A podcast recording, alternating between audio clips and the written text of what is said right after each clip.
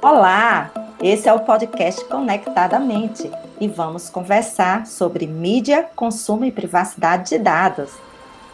Eu sou Adriana Carla Oliveira, cientista da informação e do direito, professora e pesquisadora na área. E eu sou Patrícia Ferreira, jornalista, publicitária, curiosa e estudiosa da área de comportamento, comunicação e design digital. Quando você escuta a palavra inteligência, ao que você associa? E aí, foi no Google dar uma olhadinha? Se você não sabe do que se trata, não se preocupe. Vamos bater um papo super legal sobre isso agora. Afinal, esse tema cabe tanto na vida pessoal quanto na vida profissional de todos nós e nos ajuda a ter uma percepção muito, muito interessante, sobretudo da era digital. Então, o que é inteligência? Se você associou o termo à inteligência ou foi pesquisar no Google depois de escutar aqui no nosso podcast, é exatamente sobre isso que estamos falando, sobre uma inteligência em rede, fora do nosso cérebro. É todo o capital cultural construído com o uso da inteligência e disponível a qualquer momento, como um filme, um livro, uma exposição de arte, roteiros, endereços, músicas, jornais, dissertação e até mesmo este podcast que você está ouvindo agora. Por exemplo, é bem capaz que você nem saiba decorado o número da sua própria mãe, do seu filho, da sua filha, até mesmo do seu próprio celular, né? Ou seja, a inteligência está lá dentro de um armazenamento na memória do seu celular. Temos também hoje a ideia de que não precisamos, por exemplo, de mapa de papel para encontrar um endereço, Afinal, temos o GPS do celular, né, Patrícia? Isso, Adri. Na antiguidade, quando não existia escrita, todo esse conhecimento era passado entre as gerações, pela oralidade. Por isso, a memória era fundamental para perpetuar a cultura de um povo. E hoje não é bem assim, né, Patrícia? Por exemplo, temos a internet, smartphones, produção de conhecimento de consumo de forma coletiva, a exemplo das redes sociais, ou seja, a nossa maneira de guardar o conhecimento, né, já não está mais, né, só na agenda, nos post-its, nos blocos de nota, mas hoje também nas nuvens, como gosta muita gente dizer, ah, eu armazena, armazenei minhas informações, a minha agenda telefônica nas nuvens, ou seja, até mesmo a gravação desse podcast, por exemplo, ele é hoje uma forma de armazenamento externo à nossa capacidade, vamos dizer, de processamento, de guardar dentro do nosso cérebro, né? Os álbuns digitais de fotografia, hoje a gente já não imprime mais fotografias, hoje a gente tem tudo nas nuvens. Então, é o que a gente pode é, interpretar de inteligência, não é isso?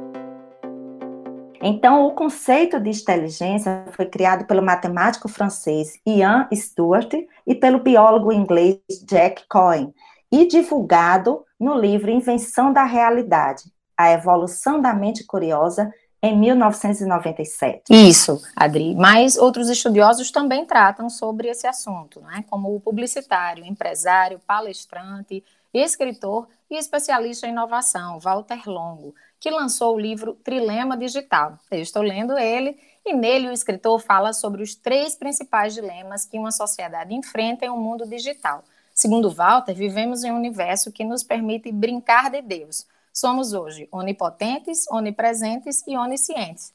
Tudo o que antes não pertencia ao ser humano, mas que hoje é possível no mundo digital. Ou seja, podemos saber sobre o que quiser, na hora que quiser, de onde estiver, com a profundidade desejada. Podemos nos sentir perto de alguém, mesmo longe fisicamente. Mas Walter alerta também que, apesar de todo esse lado positivo, todos esses ganhos, também precisamos enfrentar três desafios, três dilemas, que são eles: a inteligência, o tribalismo e o compartilhamento. Quanto ao primeiro dilema, a inteligência, ele pontua a importância da leitura de armazenar em nossa mente o que aprendemos e estudamos desde a infância, para não perdermos a capacidade de questionar, estimular a curiosidade, a imaginação e elaborar o nosso pensamento crítico. Ele fala ainda sobre os tipos de curiosidades e ressalta que a internet nos dá aquela falsa sensação de que tudo que eu preciso saber é só pesquisar para encontrar as respostas. Esta postura nos torna preguiçosos e superficiais, prejudica nossa capacidade cognitiva e contribui também para o empobrecimento das ideias. Sem conhecimento armazenado na minha mente, não gero sinapses, não linko as informações, nem gero insights necessários à produção de pensamentos inovadores. Portanto, segundo Walter, estamos como uma sociedade cada vez mais inteligentes, dependentes de uma inteligência em rede e cada vez menos inteligentes. E você, Adri, de que forma tem buscado mais conhecimento nesse oceano de informações? Então, Pati, a gente percebe de forma simplificada que essas três grandes tendências afetam diretamente né, nossa vida, no nosso dia a dia e os nossos negócios. Eu estimulo muito para que as pessoas busquem seus conhecimentos em fontes verídicas, né, fidedignas, para que não fique nessa superficialidade. Por outro lado, nós também entendemos que hoje nós somos muito dependentes das tecnologias, né? Quando nós falamos de inteligência em rede, muitas vezes nós estamos é, transferindo nossa capacidade intelectual, nossa capacidade de processamento para, vamos dizer, uma inteligência externa a exemplo da inteligência artificial, ou até mesmo para uma agenda de um telefone, como nós iniciamos a nossa fala. Ou seja, nós não nos damos mais o trabalho de pensar, refletir e armazenar, não é mesmo? E aí, gostaram do nosso primeiro episódio? Antes de terminarmos, vamos falar sobre como fazer o melhor uso de toda essa inteligência para a construção do nosso conhecimento.